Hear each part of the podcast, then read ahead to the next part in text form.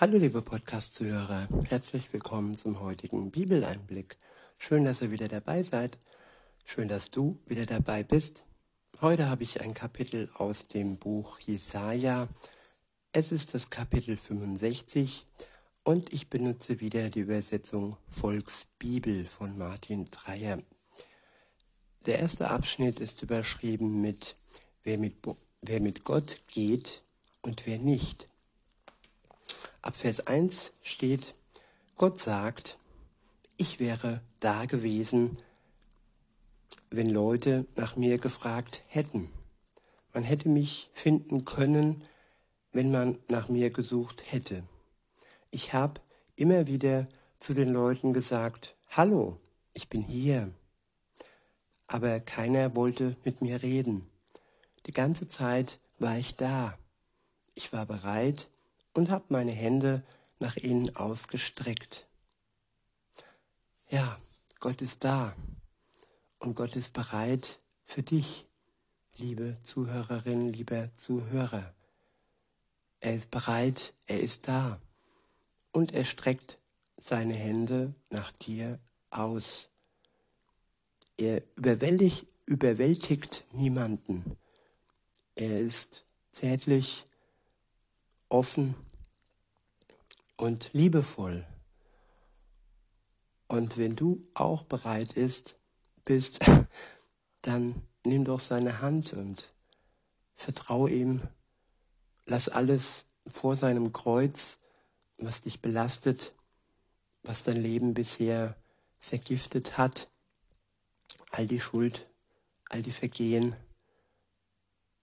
Aus all diesen Gründen, aus all dem ist Jesus für dich, für uns am Kreuz gestorben, um uns zu erlösen, um uns frei zu machen.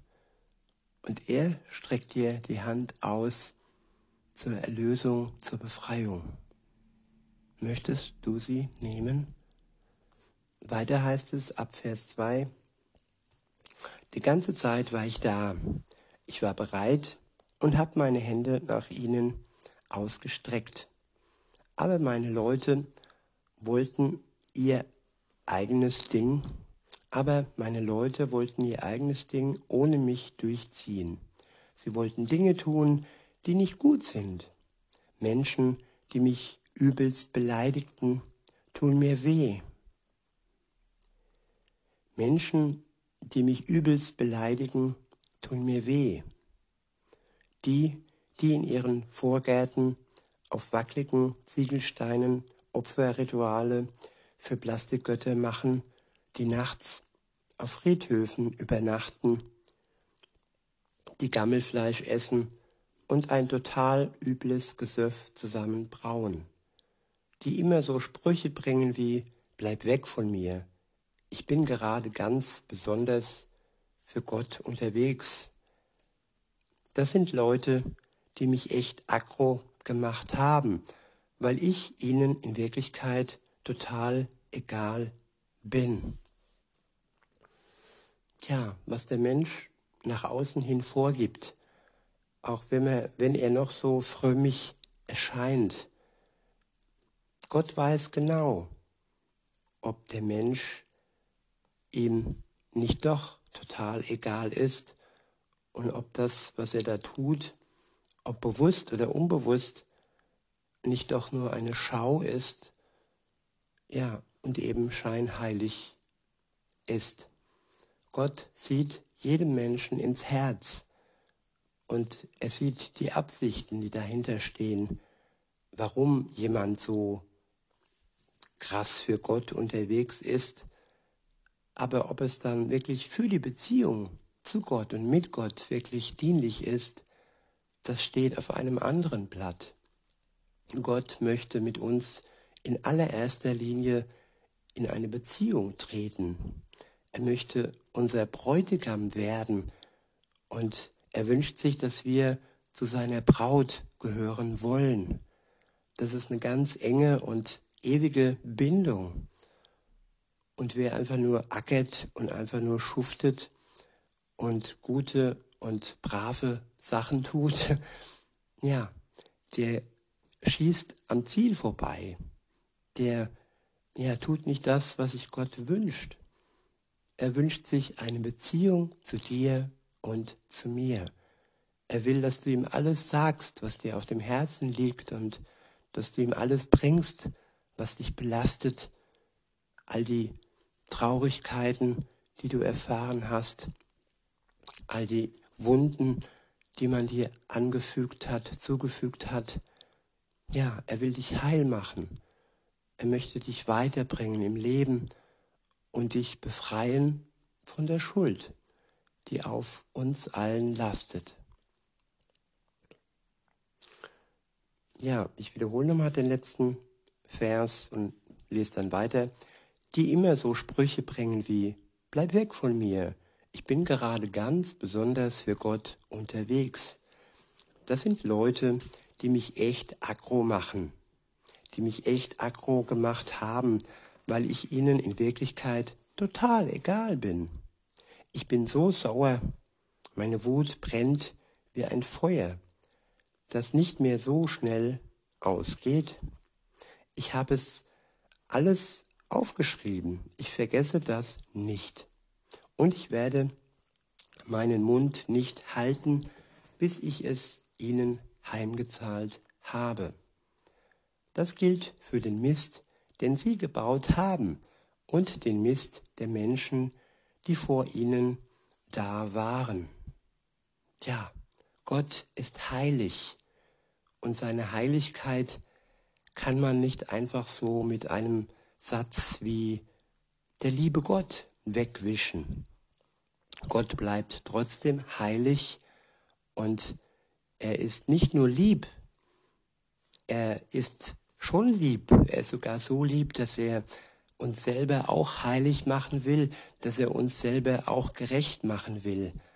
Aber wir dürfen nicht denken, dass unsere Schuld und unser Vergehen ja ihm egal ist. Es macht ihn wütend, es macht ihn ja zornig. Er brennt von von Feuer wie Feuer und ja, er wird jeden Menschen richten. Wenn Jesus wiederkommt, wird es Gericht, ein Gericht geben. Und ähm, ja, das ist auch bei uns so, wenn uns jemand verletzt und äh, diese Verletzung steht zwischen uns und sie wird, wird nicht aus dem Weg geräumt, wir werden belogen, wir werden bespuckt, verbal schlecht gemacht. Ja, das muss man erstmal aus dem Weg räumen. Da kann man nicht einfach so mit dem Schwamm drüber gehen und sich dann wieder und wieder verletzen lassen. Und jedes Mal, wenn wir sündigen, wenn wir etwas Böses tun, dann verletzen wir damit Gott. Wir könnte, man könnte sagen, okay, der hält das schon aus, das ist ja Gott. Nein, er möchte, dass wir ein geheiligtes Leben führen. Und nur dann ist unser Leben auch sinnvoll, wenn wir unsere, unsere bösen Taten frönen und über andere Gift verstreuen, dann ist unser Leben eigentlich nicht sinnvoll und tut weder uns gut noch den anderen gut. Und Gott ist auf Liebe, auf Harmonie, ja, und auf Heilung aus. Und ihm ist eben nicht egal, wenn in unserem Leben etwas ganz dolle schief läuft. Und wenn wir anderen Menschen irgendwie, ja, wenn wir andere Menschen zu Götter machen oder irgendwelche Plastikstatuen in unseren Gärten aufbauen. Weiter geht's in Vers 7, da steht das mit den Plastikgöttern. Das gilt für den Mist, den sie gebaut haben, und den Mist der Menschen, die vor ihnen da waren. Alle, die auf den Bergen diese ätzenden Opferrituale gemacht haben und mich damit voll beleidigt haben, werde ich gerecht bestrafen. Wenn jemand noch einen Schluck Saft in der Flasche aus dem Kühlschrank findet, dann sagt man zu ihm, schütte das nicht weg, es könnte noch gut sein. Genauso will ich auch meine Leute nicht komplett kaputt machen, wegen der Leute, die immer getan haben, was ich wollte. Es soll auch in Zukunft weiter Leute geben, die aus Israel und Juda stammen. Und denen hatte ich mal das ganze Land geschenkt, damit sie es immer weiter vererben können. Gott hat den Juden das Land geschenkt. Ja, Israel geschenkt, Zion geschenkt, da wo sie jetzt wieder leben. Und nein, sie sind keine Besatzer, weil Gott ihnen dieses Land geschenkt hat. Und jeder, der sagt, dass die Juden ja irgendjemanden Land weggenommen haben, der lügt. Und insofern, ja, schaut euch heute Israel an. Es, es blüht, es sprießt. Es gibt äh, sieben, acht Millionen Juden in Israel. Und Gott hat sich immer eine kleine Handvoll ähm, Juden zurückgehalten und hat sie verschont. Und sie sind immer wieder ja am Leben geblieben. Sie haben sich vermehrt. Und es ist wirklich der Augapfel Gottes. Und er hat sie niemals ganz im Stich gelassen, auch wenn sie ihn immer wieder und wieder zornig gemacht haben. Aber nicht nur sie, sondern auch die Menschen, die, die an Jesus glauben, ja, die sind ja mit einbezogen in diese Gottesfamilie. Und auch sie trifft dann, ja, die Liebe Gottes und alle Menschen, die nicht mit Jesus unterwegs sind, ja, die müssen sich verantworten für dies, was sie taten und natürlich auch die, die mit ihm unterwegs sind. Die können nicht äh, fleißig weiter sündigen, nur weil sie sich bekehrt haben. Nein, Sünde trennt jeden Menschen von Gott. Weiter heißt es, ähm, jo, die Menschen, die ich mir extra ausgesucht habe, denen soll es gehören. Meine Leute sollen dort wohnen, in Israel. Ab Vers 10 heißt es, in der Sharon-Ebene werden sie ihre Schafe weiden lassen und im Tal Archor werden ihre Rinder sein. Es ist für meine Leute bestimmt, die immer mit mir gelebt haben. Die anderen, die mich wie einen alten Mann behandelt, behandeln und die von meinem besonderen Berg abgehauen sind, die den Plastikgöttern Gad und Meni was zu essen und zu trinken geopfert haben, für die gilt Folgendes. Ich will, dass ihr alle, alle durch den Krieg sterben müsst. Ihr werdet abgeschlachtet, wie man die Tiere abschlachtet bevor sie geopfert werden. Gott ist ein eifersüchtiger Gott und wer mit ihm unterwegs ist, ja, der sollte mit ihm unterwegs bleiben. Und wer ihm untreu wird, ja, auf Untreue steht der Tod. Und ja, Gott ist nicht gleichgültig, was uns angeht.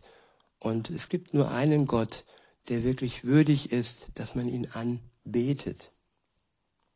Weiter heißt es, denn ihr habt mir nicht geantwortet, als ich euch gerufen habe. Ihr habt getan, was ich nicht leiden kann. Ihr habt euch für das entschieden, was ich nicht möchte. Darum sage ich, euer Gott, Folgendes zu euch. Die Leute, die mir treu waren, werden immer genug zu essen haben, aber die Leute, die mich abziehen, werden hungern. Die Leute, die etwas für mich getan haben, werden trinken können, aber die, die mich abgezogen haben, werden Durst haben. Meine Leute werden sich freuen, aber ihr anderen werdet depressiv draufkommen und euch schämen. Meine Leute werden abgehen vor Freude, aber ihr werdet einen Heulkrampf kriegen vor Frust, Depressionen und Verzweiflung. Meine Leute, die sich mir aus, die ich mir ausgesucht habe, werden euch als Negativbeispiel benutzen, wenn man etwas ganz Schlimmes erklären will. Sie werden sagen, so übel, wie es bei denen damals abgegangen ist, so soll Gott euch auch umbringen. Das wird wie ein Fluch gebraucht werden, als wenn man jemand die Krätze an den Hals wünscht, denn man, den man nicht leiden kann. Aber mit meinen Leuten wird man anders umgehen. Man wird sie anders bezeichnen. Man wird andere Sachen über sie sagen. Wenn sich meine Leute dann irgendwo treffen und begrüßen, wird man sagen, ich grüße dich bei dem treuen Gott. Ja, Gott ist treu zu uns. Wir können uns grüßen bei dem treuen Gott. Aber zur Treue gehören immer zwei Parteien. Ja, auch wir müssen lernen und mit Hilfe Gottes, mit der Hilfe Gottes ihm treu zu bleiben, indem wir uns immer wieder auf ihn konzentrieren, in seinem Wort lesen, zu ihm sprechen, zu ihm beten und in seiner Nähe bleiben. Weiter heißt es, ich grüße dich bei dem treuen Gott und wenn man füreinander betet, dann wird man sagen, ich segne dich bei dem treuen Gott. Alles, was früher war, wird man nämlich vergessen haben. Der ganze Stress wird dann vorbei sein. Passt auf, ich werde einen ganz neuen Himmel machen und eine ganz neue Erde. Ja, Gott macht alles neu.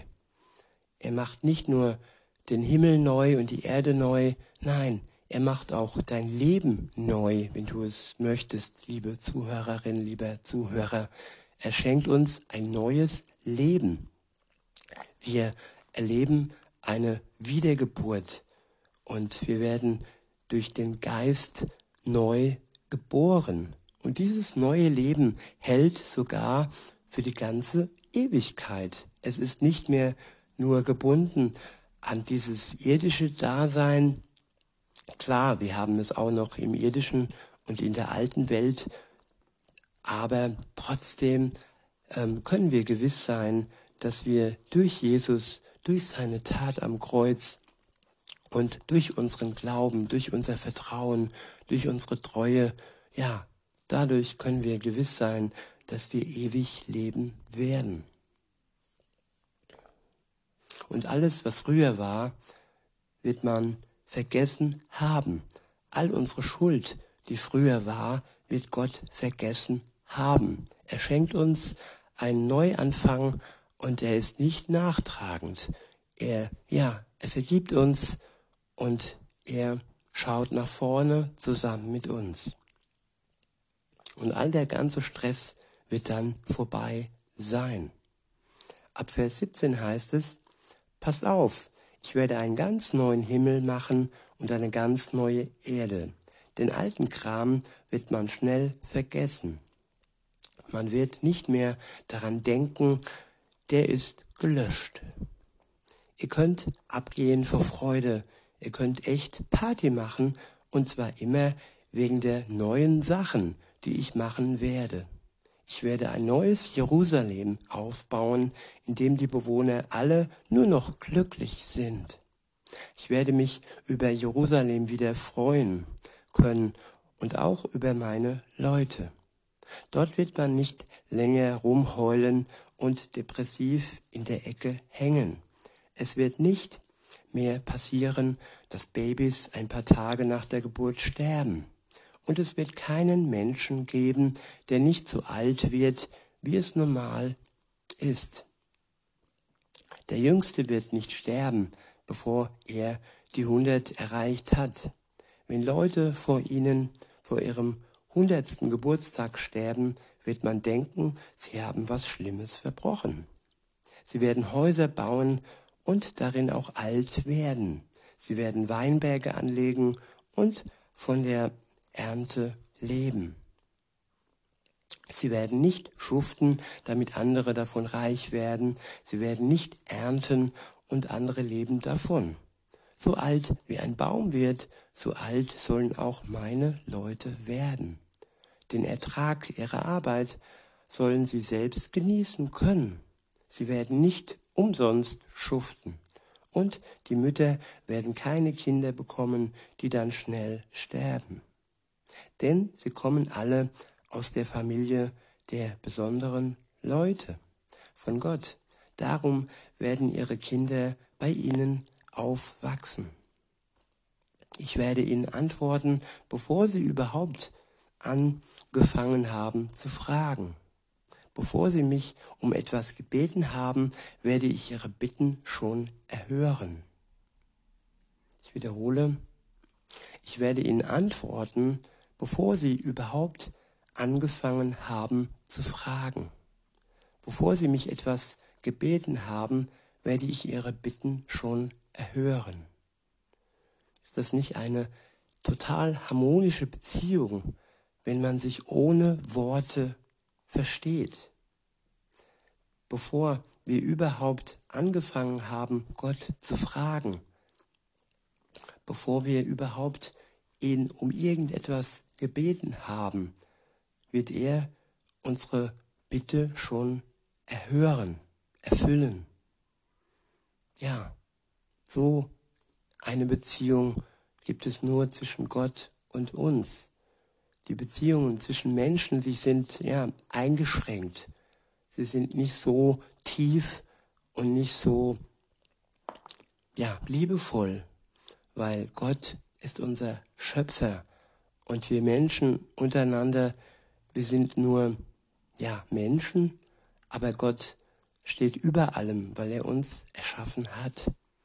Und aus diesem Grund weiß er auch unsere ja, Gedanken, unsere Bitten schon, bevor wir sie ja, aussprechen und wir sie an ihn richten.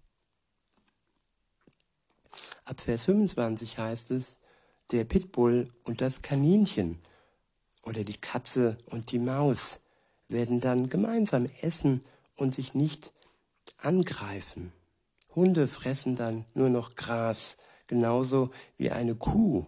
Nur noch die Schlange wird sich vom, von Dreck ernähren.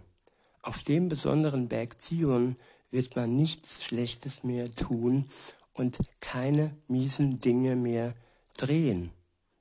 Das kam jetzt von Gott, dem Chef. Welch ein toller Ausblick und welch paradiesische Zustände. Ob das jetzt direkt im Himmel ist oder ob Gott hier auf der Erde etwas Neues schafft, Frieden schafft, auf jeden Fall wird es in seiner engsten Nähe sein. Es wird wirklich Freude geben, es wird Glück geben und ja, nicht mehr all diese Agro-Dinge, die hier gerissen werden, die hier passieren im Moment.